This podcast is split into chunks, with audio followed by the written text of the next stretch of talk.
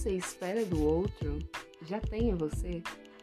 Geralmente a gente tem a tendência a esperar que o outro seja perfeito. Tipo, totalmente aquele, objeto, aquele objetivo que você sonha a vida inteira e tal. Mas o que você espera no outro tem em você? Porque para o outro as suas expectativas são tão grandes e às vezes para você não.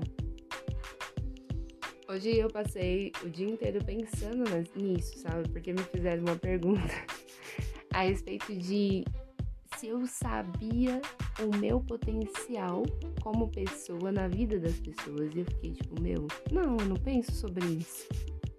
Mas por que eu não penso no meu melhor, sendo que eu espero o melhor do outro?